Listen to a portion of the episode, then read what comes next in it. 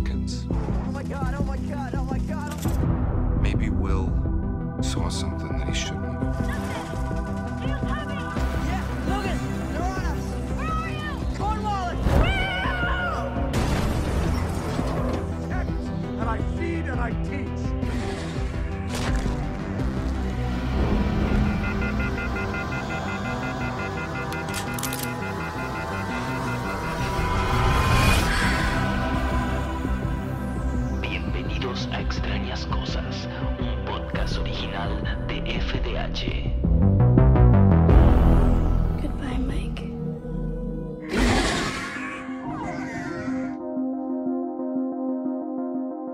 Demogorgons y dragones en los confines de otras dimensiones. Bienvenidos Upsideanes a Extrañas Cosas, el podcast de Stranger Things que grabamos acá yo, Javi Gutiérrez, con mi compañera mágica Chinéfila. ¿Cómo estás, Chinéfila?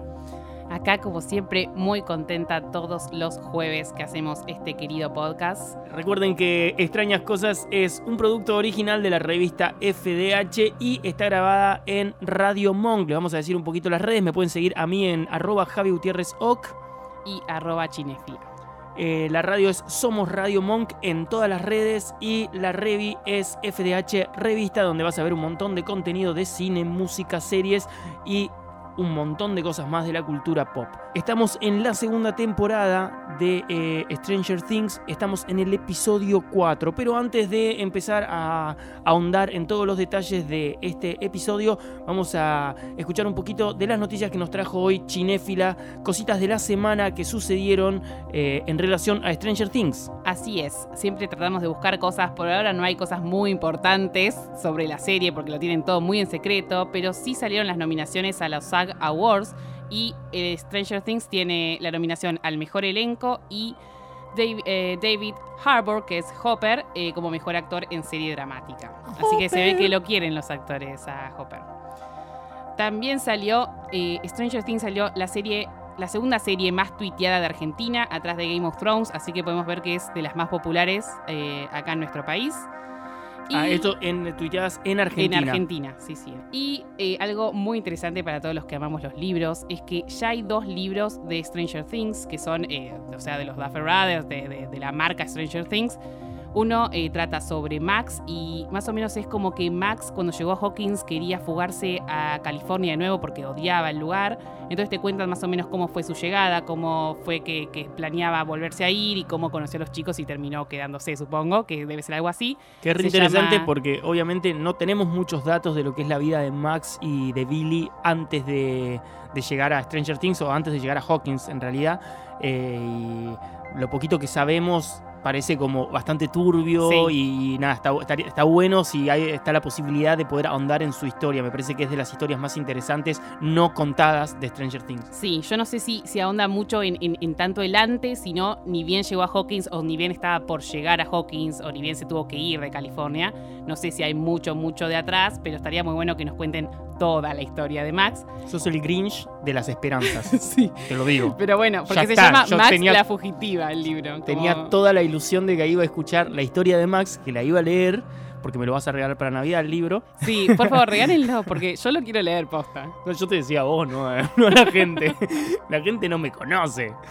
Eh, bueno, y hay otro libro más, ¿no es cierto? Sí, el otro libro se llama Mentes Sospechosas y es más o menos eh, de la época de los experimentos MK Ultra, o sea, es todo un trasfondo del laboratorio antes de los eventos que vemos en Stranger Things, ni bien arranca, así que también es interesante para entender un poco más a Papa y todo su equipo y el laboratorio y todo lo que hacían. Creo que los dos nos van a dar eh, datos importantes para saber más de, de la serie y de la historia. Bueno, y hablando de estos libros, ahora cuando estuve en la Comic Con vi que hay eh, una, una editorial de tipo cómics que está alargando todos los cómics con las series de Netflix. De hecho, son oficiales de Netflix porque estaban en la parte del stand de Netflix y tienen la N de Netflix, o sea que asumo que ahí hay un, hay un arreglo.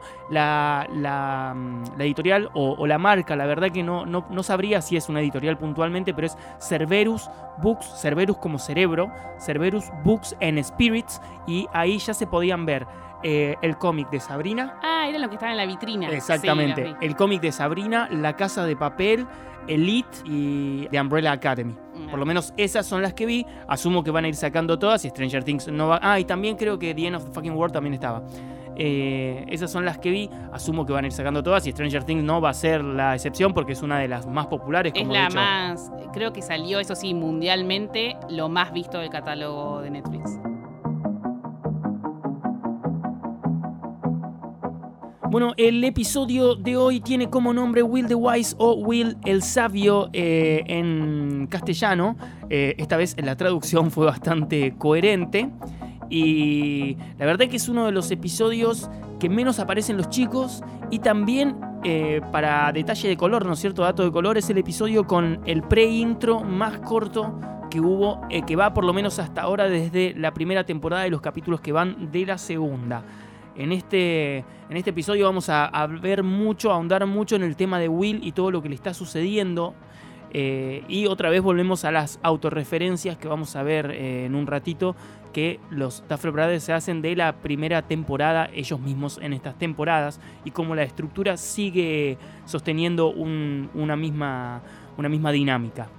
Sí, yo creo que, que- fue raro el corte que hicieron, ¿no? Entre el episodio anterior y este. Como que, no sé si esto que mostraron, o sea, el pre-intro, iría mejor en el anterior episodio, como que era una, una buena manera de terminar un episodio, no sé si de arrancar, ¿no?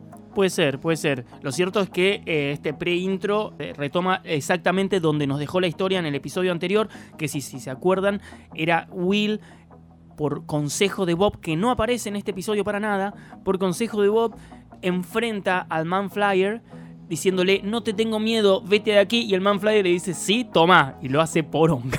Will se le mete por todos lados, y en eso llegan los chicos, eh, lo ven ahí como en un estado de cataplepsia, no sé cómo, cataplepsia, ¿cómo se dice? Cata... mm, Lo ven ahí todo como que no se puede mover. y Sí, eh, lo ven petrificado y como inconsciente, ¿no? Está y como en un estado REM, ¿viste el sueño? Sí. El estado REM que, que- que empiezan lo- lo- los ojos, los párpados los están cerrados, pero los mueves un montón. Está como en ese estado. Sí, y... y- con Joyce, o sea, van los chicos y Joyce incluida ya desesperada porque Claro. ya la conocemos cómo se pone. Que si eh, nos acordamos de. Si, si retomamos del capítulo anterior, Joyce lo último que hace es descubrir eh, el Man Flyer en las imágenes de Halloween, de la noche de Halloween, cuando tuvo este episodio Will. Exacto.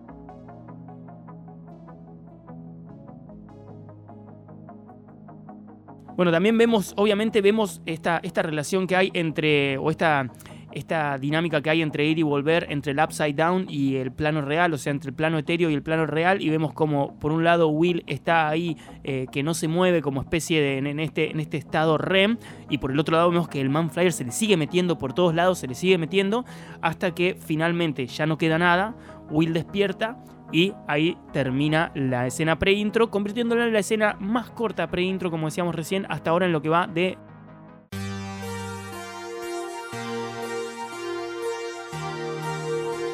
lo que yo noté cuando vi el episodio es que Max ya está media cagada, ¿no? Con todo lo que está viendo, como que no le está gustando nada lo que, está pasando. Bueno, los chicos, por, por empezar, están discutiendo de que ya está cada vez más avanzado el estado de Will.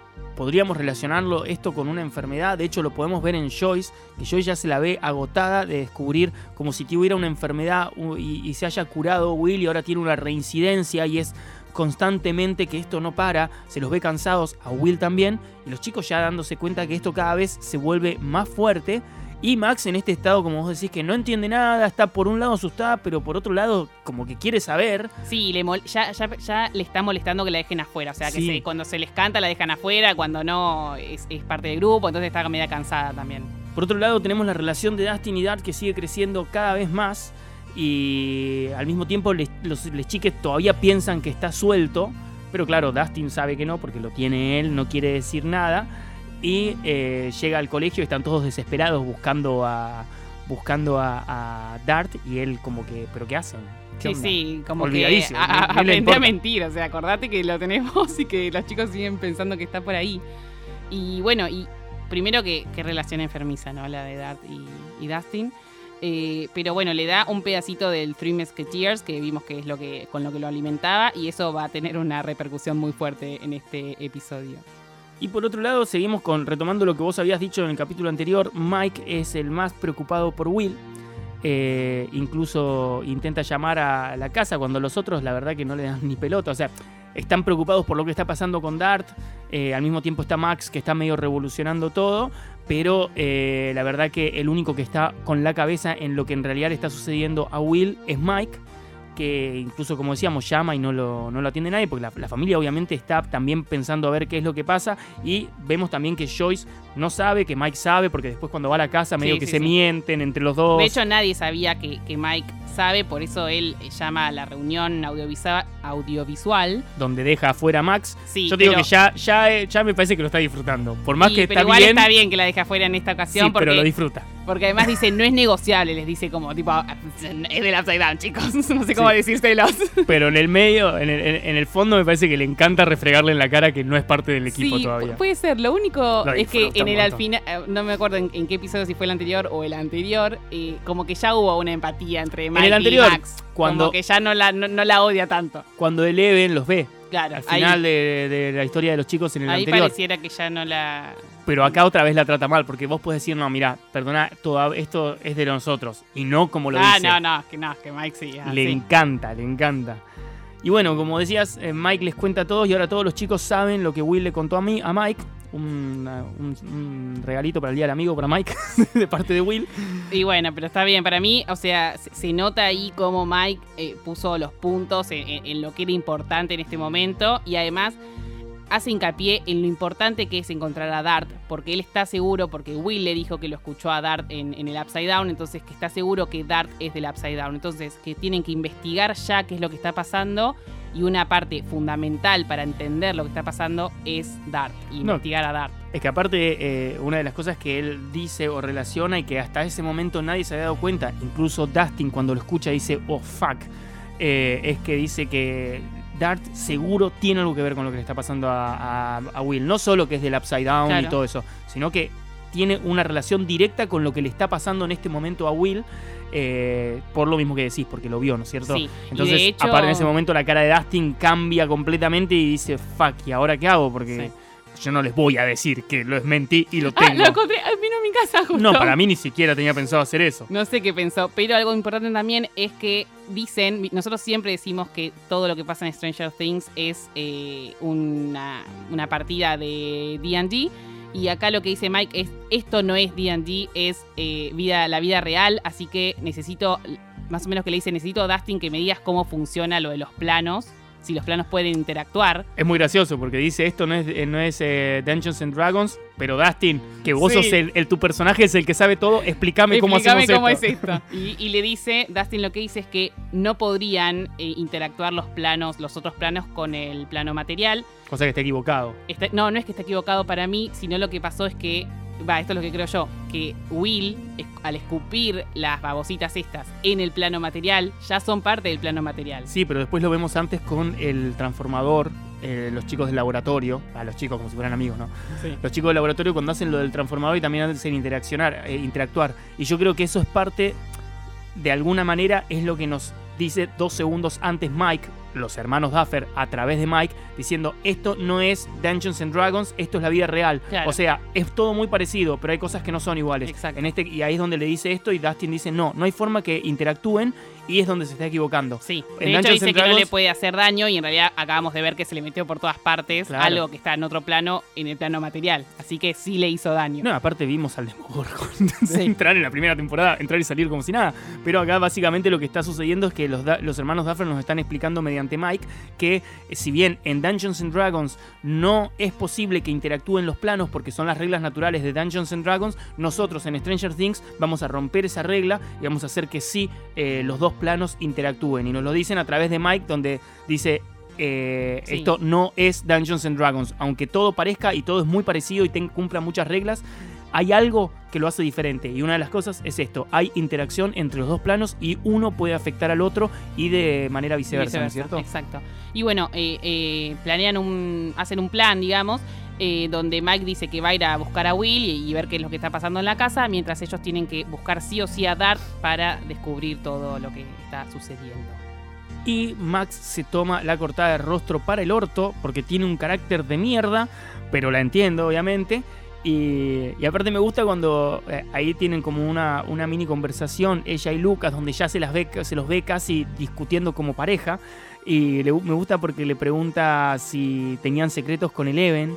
Y Lucas le dice, Sí. no, eso es re diferente, pará, no tenés nada que ver, no sabés lo que estás diciendo. Eleven es otra cosa. Sí, a mí, a, a mí eso me causó ternura porque Lucas no le está mintiendo. O sea, suena muy a chamullo, pero le está diciendo la total verdad y no sabe cómo explicarle lo que está pasando porque no puede usar las palabras para contarle lo que está pasando. Y por peor de que está recaliente Max con lo que pasa, va y se sube al auto de Billy. Y Billy es un racista, hijo de su madre, que descubre, viste que lo habíamos hablado en el, en el primer capítulo, en el primer episodio de esta segunda temporada, que Max trata de que Billy no sepa si se lleva bien con alguien o tiene amigos, porque después Billy sabe que después Billy va a, hacerles pasar un mal rato a los chicos. Bueno, en este caso, Billy descubre que eh, tiene relación o por lo menos una amistad o algo con un chico, y aunque no lo dice Billy, se hace toda la referencia de que no podés eh, no, no me gusta que hables con pibes, que te juntes con pibes menos así, menos Sí. como él, que obviamente si que le no va lo a causar conoce, problemas. claro, y obviamente si no lo conoce, el único punto de referencia para, es, para diferenciarlo del resto es el color de piel, o sea que si algo le faltaba a Billy por ser una mierda es ser racista y del Sí, Ku Klux sí. Klan si fuera otra época. Algo que me llama la atención es que el, el pibe, yo no lo había visto actuar antes y la verdad que lo hace muy bien, más que nada en la tercera, porque pensemos, no, no voy a ahondar mucho, pero pensemos que hay en un momento que es como que tiene dos cabezas en un mismo cuerpo y yo por lo menos lo noté mucho a eso, o sea, como está tomado por algo malo y al mismo tiempo llorando por lo que le está pasando, o sea, a, a mí el pibe me gustó mucho en la 3, me parece que hizo una muy buena actuación que para mí cambia eh, al respecto de los, de los otros que ya son un poco más normales. Por otro lado, tenemos a Dustin que, como decíamos, ya empieza a pensar que quizás Mike tiene razón, y sale cagando para su casa, donde la madre está llamando al gato, y sí, ya la vemos venir, ya empezamos a entender cuando vemos a la madre que nunca tiene una línea casi sola, y la vemos ahí llamando al gato que no viene, ya más o menos nos podemos imaginar lo que iba pasando. Pero antes de descubrir lo inevitable, quiero hablar de un póster que tiene Dustin en la habitación, que es del campamento Crossley. Eh, lo googleé para ver qué era. Y resulta que es uno de esos campamentos, ¿viste esos campamentos de verano que vemos en, en las pelis? Que Sí, van como los juego chicos. de gemelas. Sí, que los. Que, que digamos que los. Que, que- que los coordinadores del campamento son gente re feliz. Que, hola chicos, vamos a pasarla re bien todo el verano juntos. Mi nombre es Mike y voy a ser tu amigo. Y ese tipo de campamentos que, de hecho, me acuerdo, a mí lo primero que se me vino cuando empecé a googlear el campamento, entré en la página. Tiene más de 100 años el campamento Ah, de este tremendo. tipo. Es, re- es reconocido allá.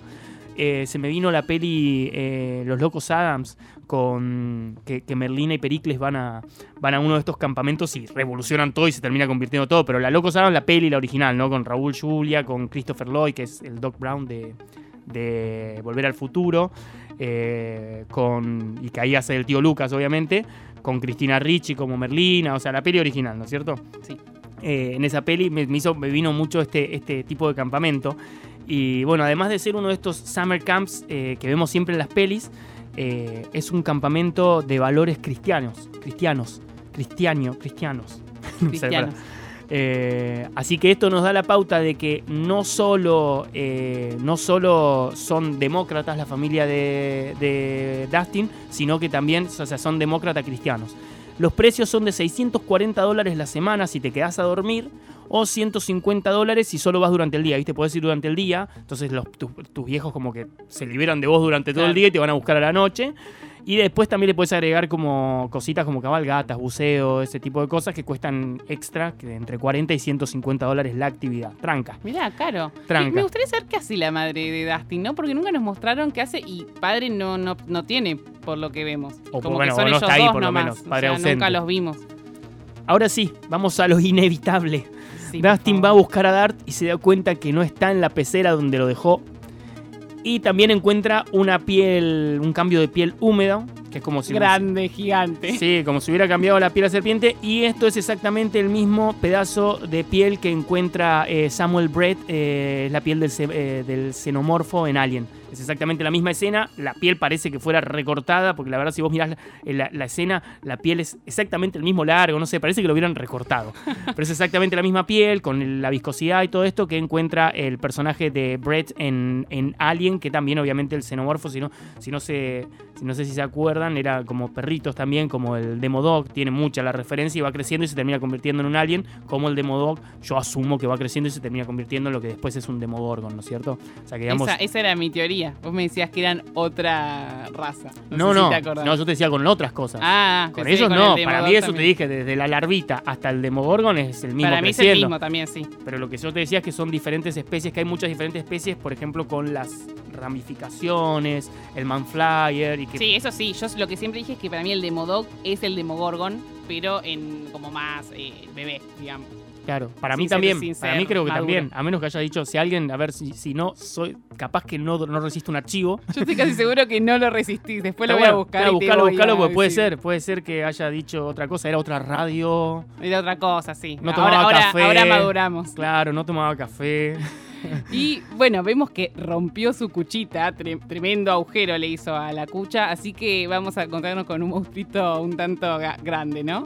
Y un monstruito un tanto grande y un felino un tanto, tanto abierto y muerto. Esa parte muy innecesaria me pareció, se, se- se ve mucho como se está comiendo parece- las tripitas de, de Mew. A mí me parece que eso es parte de lo que los Duffer Brothers quieren de alguna manera decir, ok, somos una serie para toda la familia, pero queremos que sea terror. Claro, queremos sí, que sí. esté muy relacionada con el No, terror no, y no es no que tanto... la pueden ver de 7 años y no va a pasar nada. La pueden ver, yo creo, pero hay momentos, no sé, quizás como ese. Yo creo que es lo que ellos se quieren acercar más a lo que es eh, el cine de terror que las pelis directas. O sea, quieren estar más cerca de Alien, de The Evil Dead, de Evil Dead, de John Carpenter, de Thing, a ET. Claro. Que- Sí, es más, es, es más un hito. O sea, sí, son nenes los protagonistas, pero a ver, ha- hay tripitas, hay sangre, hay, hay todo. Y, y bueno, y la escena, la escena en la que termina no solo esta parte, sino toda la historia de los nenes de este episodio es eh, el Demodog, Dart, abriendo la boca igual que el Demogorgon. O sea, con esos pétalos. Que ahí nos da la, la- la pauta, ¿no es cierto? De que son lo mismo. Aunque yo quizás dije otra cosa en otra época, en Ya, otra ya vida. lo vamos a, a investigar. Bueno, y como siempre decimos, los chicos son una de las historias más interesantes, la central si se quiere, pero no es la única. Y acá tenemos los personajes bastante bifurcados de alguna manera. Y por ejemplo tenemos a nuestra queridísima Eleven, que tiene un montón de protagonismo en este capítulo, a diferencia del anterior que no apareció tanto. Sí, Y un gran este- descubrimiento, ¿no? Para ella. Y en este, y que de hecho hablamos en el capítulo anterior, cómo era que lo iba a descubrir en el momento que pase, cuando eh, eh, Hopper le estaba mintiendo. ¿Te acuerdas que yo me quejaba de que le Sí. estaba mintiendo? ¿Cómo lo iba a descubrir? Bueno, lo descubre eh, justamente un día después, nada más, uno o dos días después. No, no sé exactamente cuánto pasó en, en Hawkins. Eh, pero bueno, este, en, este, en este capítulo Eleven tiene mucho más protagonismo, a diferencia de los chicos que tienen muy poquito, muy poquitas escenas en este, en Sí. este episodio. Sí, sí. Y bueno, lo que vemos ya es que se siguen peleando Eleven y Hopper. Y eh, se vuelven más intensas las Sí, peleas. sí, sí, sí. Eleven es, es brava, ¿eh? Anda a ponerle un límite, Y Eleven. Hopper también, los dos son terribles. Sí. Eh, parece que son padre e hija de verdad, ¿eh? Son mu- muy parecidas las personalidades.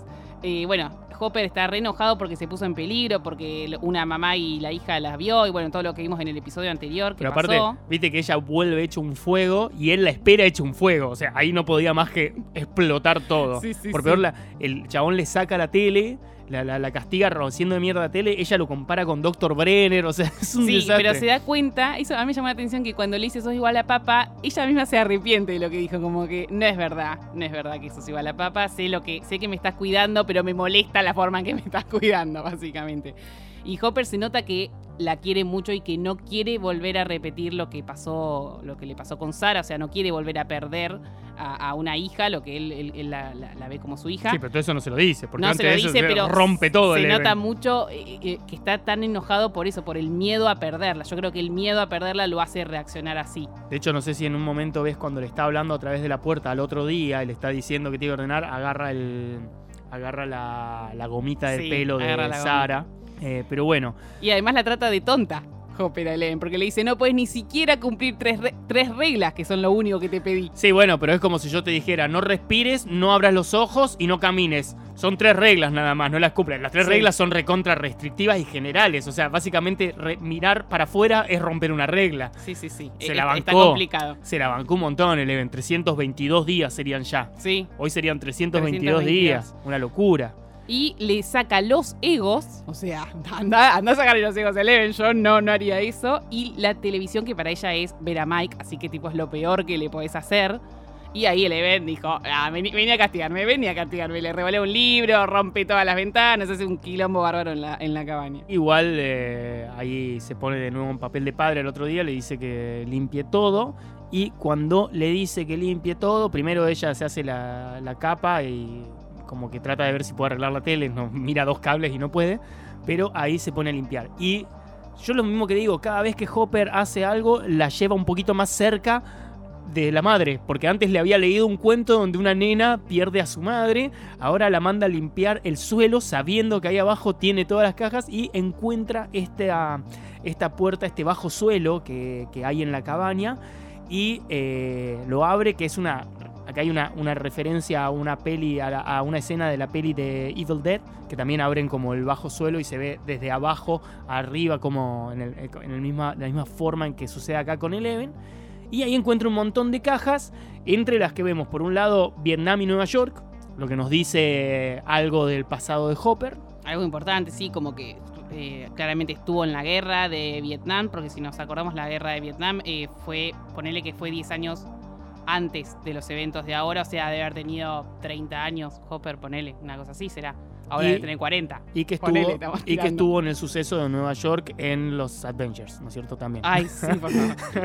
Esa lo es que, la otra lo caja. que yo no recuerdo es que él no era de Chicago. Bueno, O por sea, eso nos dice Nueva York. Y bueno, porque ha estado laburando. Por eso es lo que nos dice. Él tampoco es de Vietnam. Estuvo en Nueva York. No, pero Vietnam. Claramente no sí tiene una sí caja de Chicago. Bueno, pero Vietnam sí lo vemos que, que es por la guerra o, o algo que ver con la guerra. Y bueno, pero. Nueva York él seguramente ha estado en algún momento como policía Claro. en Nueva York. Ha pasado por Nueva York, ha terminado en Chicago y de Chicago ya cuando pasó lo de Sara se vino a Hawkins. Exacto. Eh, pero bueno, eh, acá vemos cómo Eleven, entre otras de las cajas que encuentra, está la de Chicago, la de Vietnam, que nos dicen algo, está la del laboratorio de Hawkins, donde están todos los archivos que dicen y muestran, hablan de su pasado y su relación con eh, Terry Ives. Eh, junto, viste que aparte ve, encuentra una fotito donde está Dr. Brenner Sí. y Terry al lado, que ahí parecen re pareja, Sí, y encima dice, papá. eh, Claro. Y ahí yo me, habré- me puse a pensar, ¿no será de verdad eh, Y eso, eso es lo- Dr. es- Brenner esas el son las teorías que dijimos, que, que o puede ser que la haya violado papá eh, a, a mamá, digamos, a Terry Ives, o que hayan tenido una Para mí, relación. hay, para mí hay más que han tenido una relación y después el Puede chabón ser. fue un forro, ella se quiso llevar a la hija peleándose todo y ahí es donde se empieza el quilombo. Sí, puede ser. Algo hay porque claramente había una relación muy rara entre Papa y Eleven, más, a- más allá del, del experimento y lo importante que era para él. Había algo medio sentimental raro por ahí.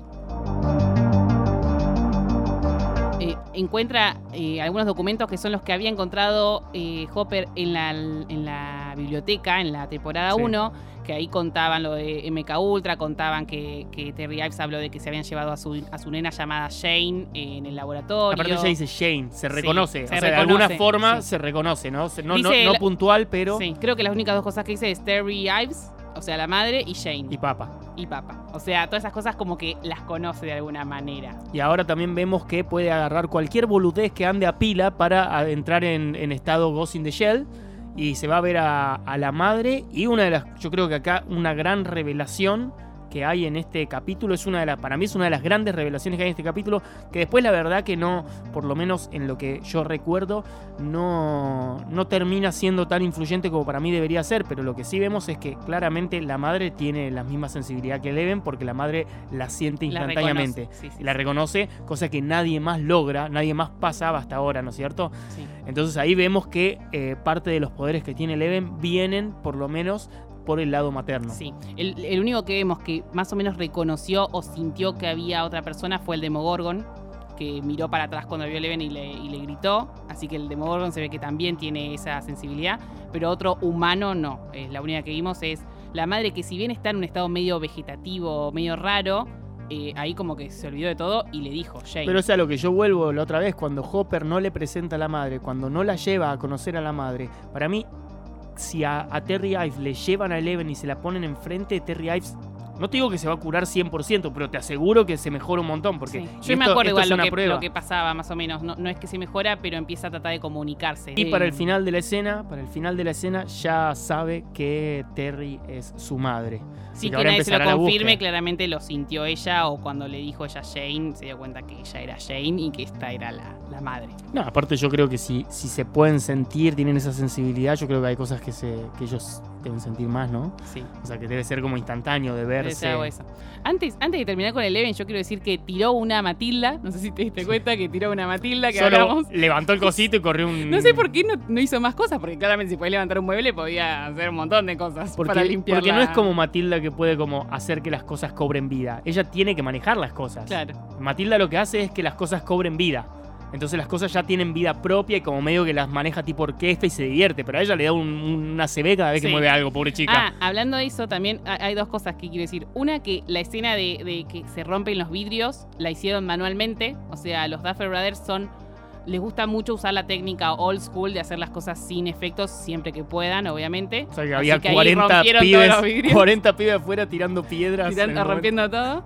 Y que yo creo que si, si, nos, si recordamos en la temporada 1, ella intenta también comunicarse con Will por un aparato, por el walkie-talkie de ellos, y no puede. Yo creo que quizás sus poderes van creciendo a medida que ella crece. Sí, yo, yo de hecho... Porque por eso ahora puede comunicarse con Terry a través de, de una radio. Yo de hecho, de hecho eso lo, lo creo de verdad y lo vemos en la tercera temporada, pero lo que yo no, lo que yo, esto lo habíamos hablado en la primera temporada, los poderes van creciendo, pero a veces no tiene relación lo que se cansa, lo, lo que Sí, le agota sí. un poder con otro y lo que sangra haciendo una boludez con lo que sangra no haciendo gran cosa, ¿no es sí, cierto? sí, sí. Para mí ahí falta un poco de coherencia. Hay un poco, de, un poco de coherencia, pues no me vas a decir, no, es que justo esta noche había dormido menos, entonces le cuesta más. No, estamos hablando de poderes super, o sea, estamos hablando de telequinesis, no, no estamos hablando de algo físico, sino que es mental, que obviamente le afecta a lo físico. Sí, sí, sí. Pero sí, sí, yo creo que también que van creciendo y en la tercera temporada ya es Goku. Sí, sí, sí. Ya es Goku, ya es, un, ya es Dragon Ball. Ya hace lo que sí, quiere. no.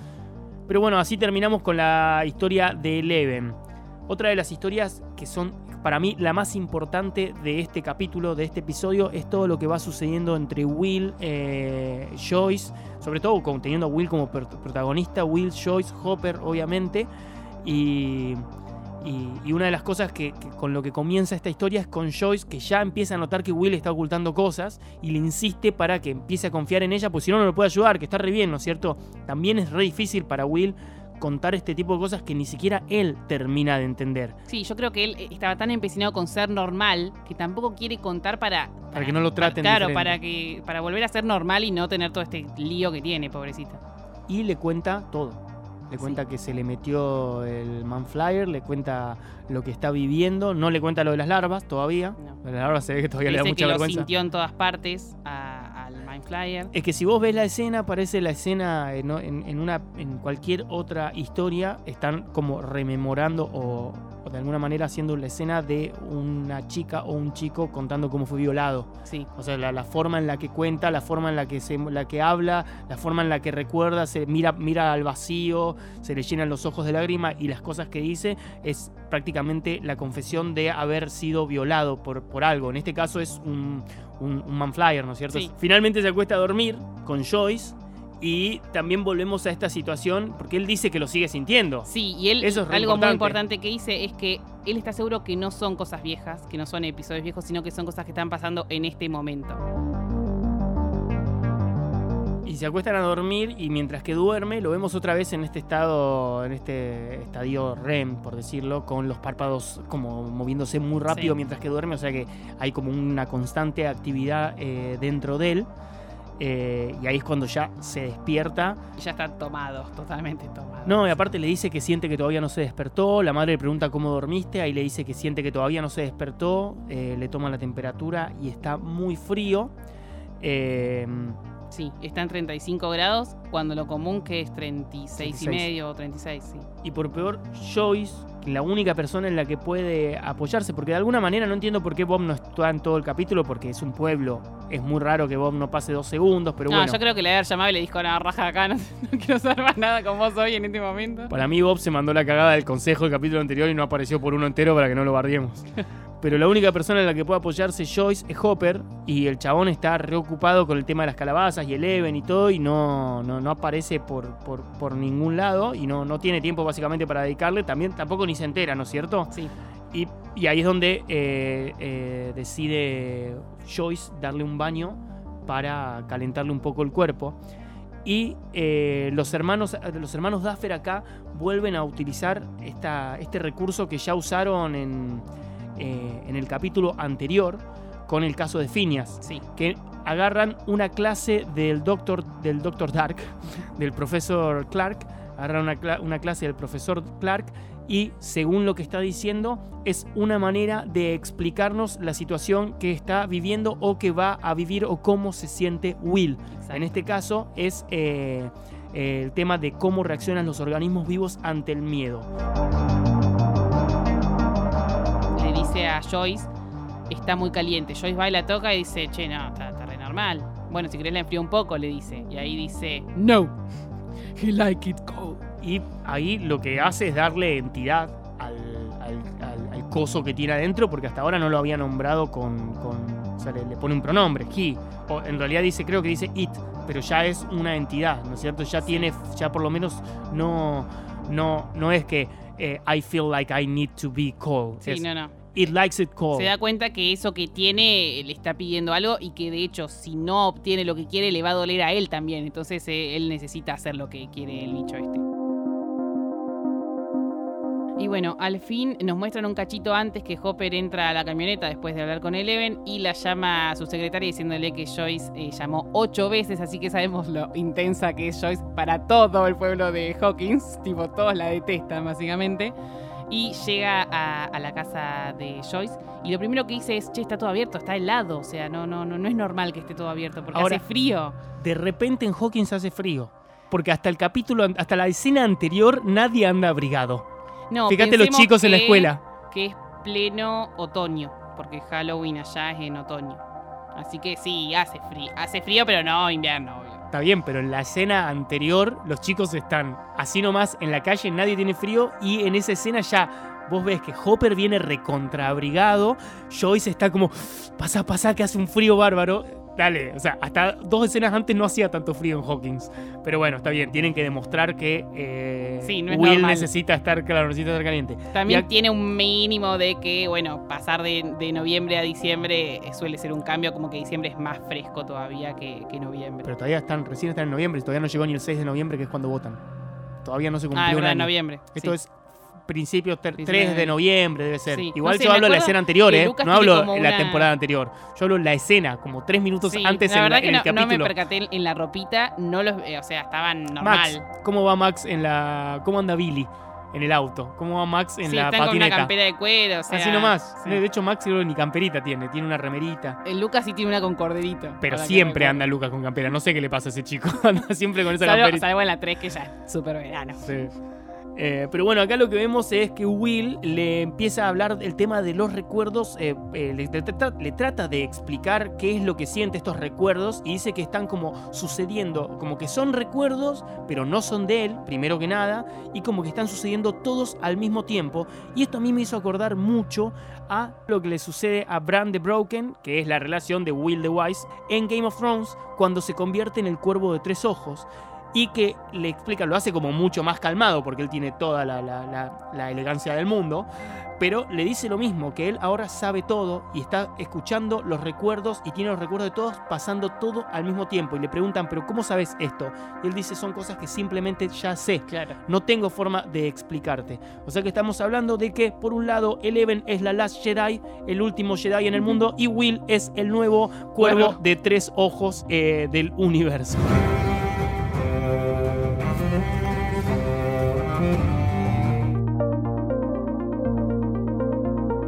Bueno, a mí me hizo mucha gracia como eh, fue- es muy parecido lo que, lo que dice. Yo, yo cuando lo vi, lo primero que pensé es exactamente lo mismo que está diciendo Bran cuando le preguntan. Creo que se. De hecho, estoy creyendo, eh, porque tengo en la cabeza que la esta conversación la tiene con Varys.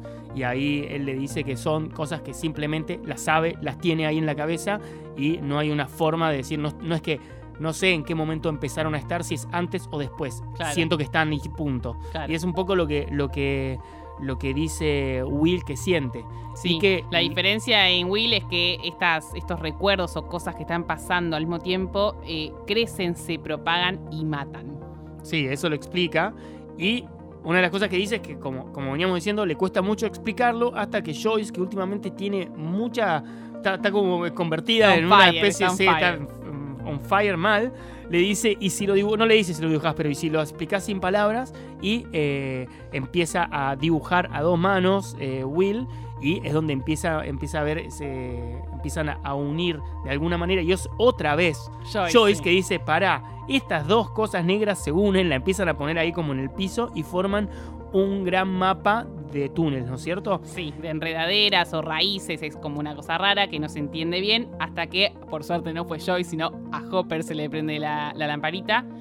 Eh, como dijo que son como enredaderas y que matan, Hopper se dio cuenta que los, los cultivos de calabaza justo están muriendo, así que como que lo, lo relacionó con eso y, y se va para allá. Y con todo este tema de los dibujos, volvemos otra vez a los hermanos Duffer buscando repetir de alguna manera los patrones de la, y la estructura de su historia en la temporada 1, porque la temporada 1, si, eh, si recordamos, la casa de eh, Joyce, la casa de Will, está completamente cubierta por luces. En esta temporada la vamos a ver completamente cubierta por dibujos.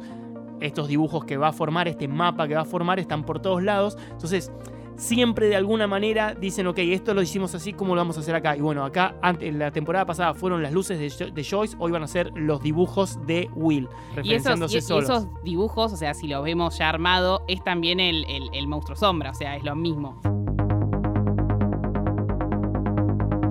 Hopper se va directo a las granjas y empieza a cavar y se pega alto pozo en dos segundos con una palita de mierda. Dale. No hay forma que hagas ese pozo con esa palita en tres horas que pueden haber pasado, porque los chicos ya salieron del colegio, o sea que eran más de las 4 de la tarde, y eh, eh, está justo al amanecer, al atardecer, cuando está terminando el pozo, o sea que habrán sido tres horas con una palita que tiene el tamaño de una cuchara de café.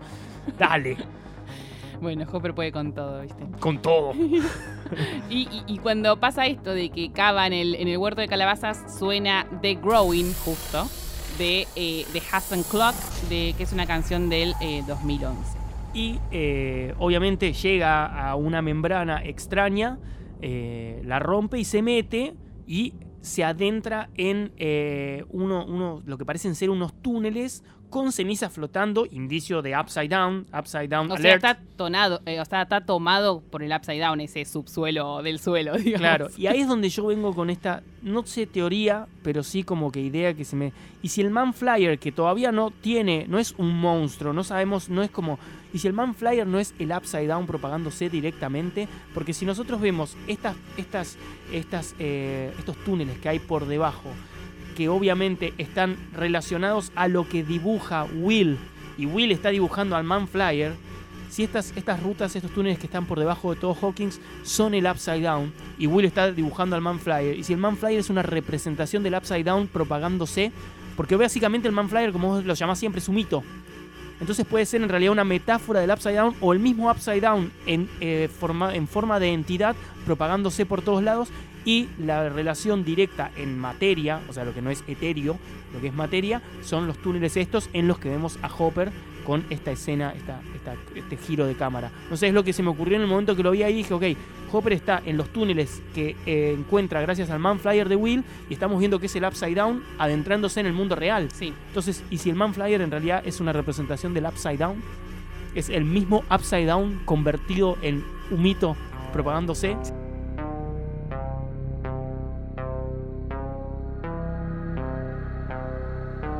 Y acá vemos esta escena en la que tenemos obviamente a Hopper con este giro de cámara, que este giro de cámara, voy a, voy a adelantarme un poquito, es un giro de cámara que usan muchos los hermanos Duffer para escenas épicas. Lo vemos en esta escena, lo vemos en la escena en la que muere un personaje en el último capítulo de esta temporada. Y lo vemos en la escena en la que lo vamos a ver a Will tirado en el piso y lo filman de arriba girándose, eh, en haciendo también ahí catatónico, ¿no es cierto? Es una escena que usan mucho los hermanos Duffer, ese giro de cámara. Y lo vemos también muy, como vos me decías antes, muy estilo Alien. Y un poquitito de Indiana Jones ahí. hay. Sí, sí, sí. Eh, eh, eh, Hopper es como un Indiana Jones de Hawkins. Y al mismo tiempo es el sheriff de Shaw, de, de- de Sí. Tiburón, es un montón de gente, eh, Sí, Hopper. sí, sí. Y así termina la historia más importante de este capítulo, obviamente, que es la de Will, Joyce y, y Hopper. Pero tenemos otra que es bastante importante, o por lo menos cobra importancia por lo que quieren lograr, que es la de Nancy y Jonathan, que no les importa nada y quieren derrocar al laboratorio y al Estado y a todos los que hicieron todo el quilombo en la 1. Recordemos cómo había quedado la 1. eh, la 1, perdón. Recordemos cómo había quedado en el episodio anterior. Ellos van a Radio Shack, compran algo que no sabemos qué es, llaman a la madre de Bárbara y le dicen nos vemos mañana a las 9 y media en eh, el, El parque. Al otro día, lo que retoma en este momento las escenas y le está metiendo una excusa a la madre que se va a quedar con las amigas, se va con Jonathan y se van al parque a encontrarse con la, man- con la eh, madre de Bárbara. Ahí lo que empiezan a ver es que está lleno de gente espiándola, Sí. obviamente de agentes o de gente del gobierno o alguien que la está espiando de incógnito, se dan cuenta, se quieren ir a la mierda rápido y los agarran y se los llevan al al laboratorio. Hay, hay algo en esa escena que me pareció muy bueno, como un objeto vuelve más escalofriante una escena o más tensa, que es el pato ese horrible que, que está ahí como También el plano, ¿no? Sí, el plano, todo. plano muy, muy ahí, eh, muy, muy, un plano muy Stephen King, Sí. muy de Shining, Sí, ese sí. plano. Pero bueno, se lo llevan al laboratorio y en el laboratorio la verdad que lo que hace Doctor Owen está re bueno, les dice la verdad, no, no, no les miente, les muestra el portal más grande, el portal madre, llamémoslo, Sí, el portal madre, les dice que es un desastre todo esto y que tienen que arreglarlo y les pide de alguna manera, por favor, que no hablen.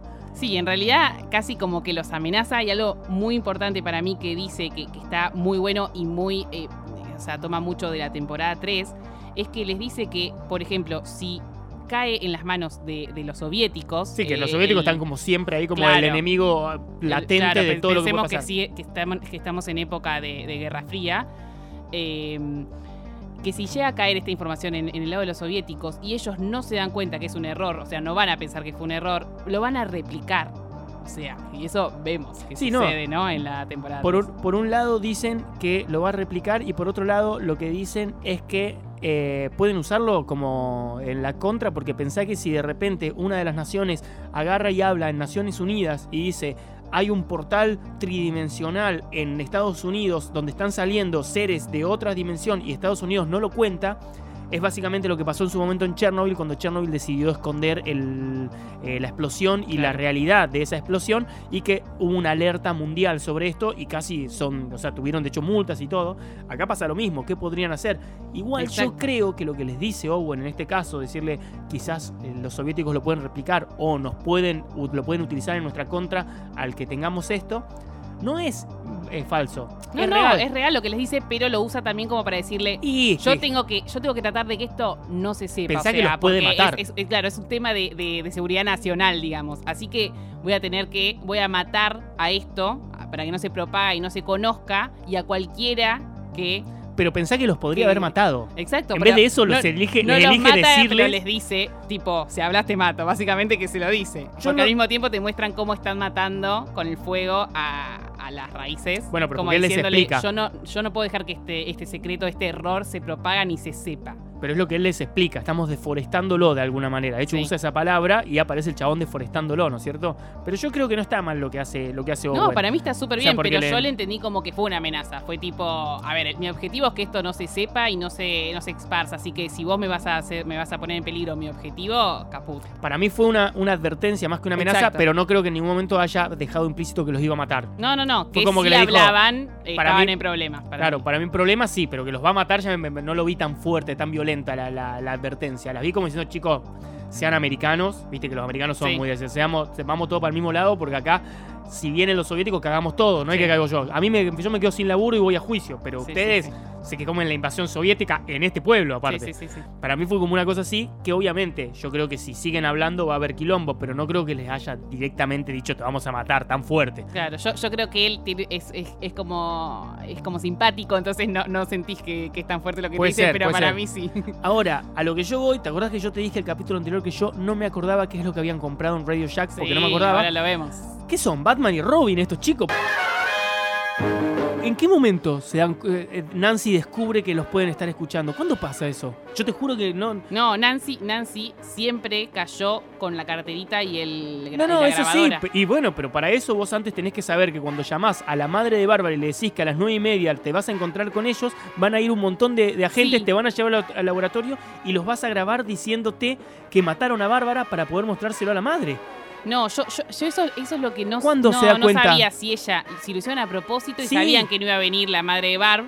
No, claro que lo hicieron O, a o propósito. cuando entraron al laboratorio dijeron, sí, listo, ahora pongo la grabadora. No, no, sé ahí. eh, ¿Qué van a grabar? Joder, están grabando, en parte gra- muestran la parte en la que Doctor Owen acepta la muerte, el asesinato de Sí, Bárbara, sí, que es lo que le van a mostrar a la madre como para decir, basta, no la busques más yo creo porque... que lo pensaron desde el principio hacer esto. O sea, se para mí también. que, que estaban pinchados los teléfonos. Y eso es lo que yo no entiendo cómo. No aparece esa parte. Para mí eso hay un- es un cabo suelto, porque Sí. en ningún momento la vemos a, a- a Nancy diciendo, pará, nos están escuchando, haga, esto hay que usarlo. Sí, lo que pasa es que nunca, tampoco nunca nos mostraron. O sea, cuando, por ejemplo, en, la- en el episodio 1 de esta temporada, Steve le dice, ya sabes lo que quedamos con el gobierno, bla", tampoco nos mostraron qué es lo que quedó, qué, qué es lo que le pidió el laboratorio a todos, tipo, cállense porque, bla. Nunca nos mostraron eso No, tampoco. pero lo, Entonces, sí, eso claramente sí saben que los están vigilando. No, el- claramente yo lo- no, lo, no lo daría tan por hecho porque ni- sí lo vemos de Hopper. Hopper lo sabe y Hopper nos demuestra que lo sabe. Pero Nancy, la verdad que a mí me, me pareció increíble el plan que, que- Sí, que hizo. fue genial. Estuvo buenísimo Sí. lo que hizo. Aparte, mató dos cabos, o sea, a todos cabos sueltos porque por un lado tiene ahora pruebas contra el laboratorio por si los quieren amenazar o algo y por otro lado con esto logra que la madre sepa que Bárbara está muerta y lavarse las manos de que fue culpa de ellos de alguna manera. Sí, sí, sí, sí. El plan cierra por todos lados, Sí, es sí. demasiado Estuvo- bueno. Estuvieron muy pillines. Son Batman verdad. y Robin heavy.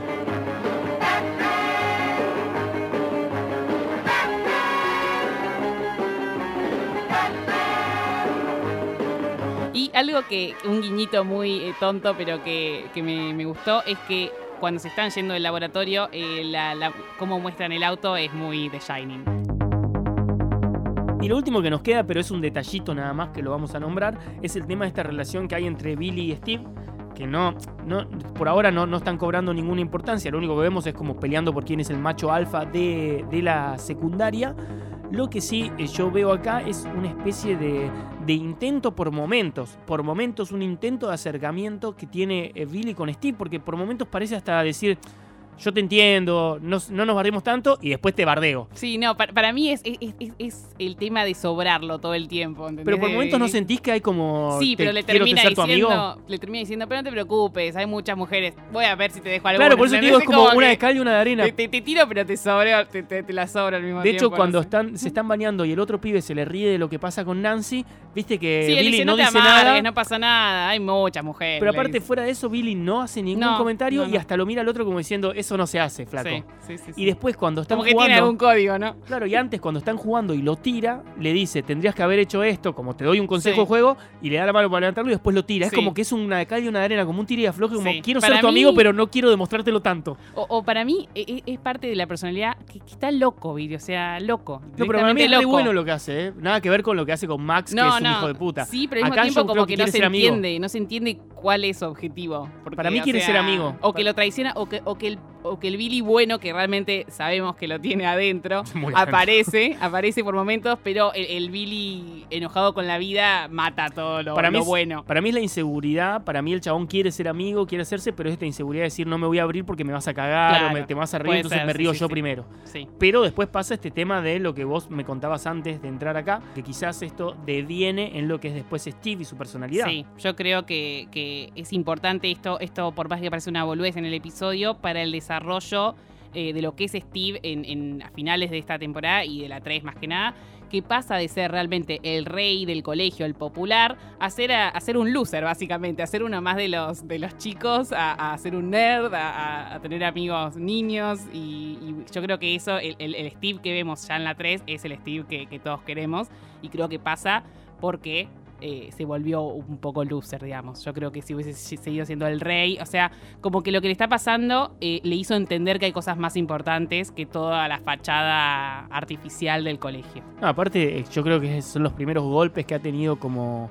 como adolescente en la secundaria, porque hasta ese momento, como, como lo nombraban todos, era el rey, Claro. y de repente lo deja Nancy, eh, de repente viene otro pibe que es mucho mejor que él, y, y- o que aparenta ser mucho mejor que él y lo deja en ridículo, le Sí. saca el puesto, sus amigos lo tratan de estúpido todo el tiempo, o sea que es, es el primer golpe fuerte que tiene y casi que podríamos decir que termina siendo parte del Losers Club, por, por llamarlo de alguna manera, pero por obligación, Sí, sí, porque sí. no le queda otra. Yo, yo creo que lo que le pasó eh, lo hizo una persona quizás más sensible y más empática con, con los demás. También vimos que antes, cuando era en la, en la primera temporada, incluso toda su relación con Nancy, si bien era forrito, no era tan No, no era forro tan malo como parecía. Claro, como que tenían el- un poco de remordimiento y no quería ser tan malo. Y como que muchas veces era el aparentar ser más malo de lo que uno es. Que creo que es parte de lo que hace Billy, aunque también tiene unos problemitas mentales fuertes, intensos. Billy. Sí, sí, sí. Sí, Billy, bueno, ya vamos a, a saber más de su, de su historia y por qué es así. Y bueno, y de esa manera concluimos con este episodio, cuarto episodio de la segunda temporada,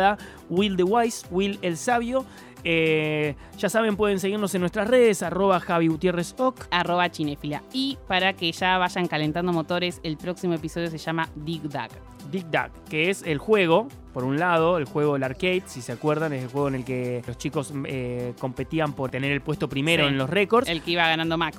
Claro, y por otro lado teníamos a eh, Dig Dug, si no, si, si, si no saben, dig es, digging es excavar, entonces hay un juego de palabras también con lo que están haciendo los, eh, en este momento Hopper, ¿no es cierto?, para llegar a los túneles. También puedes seguir la radio, esta radio maravillosa en la que estamos grabando, que es eh, la radio se llama Radio Monk y las redes son eh, Somos Radio Monk.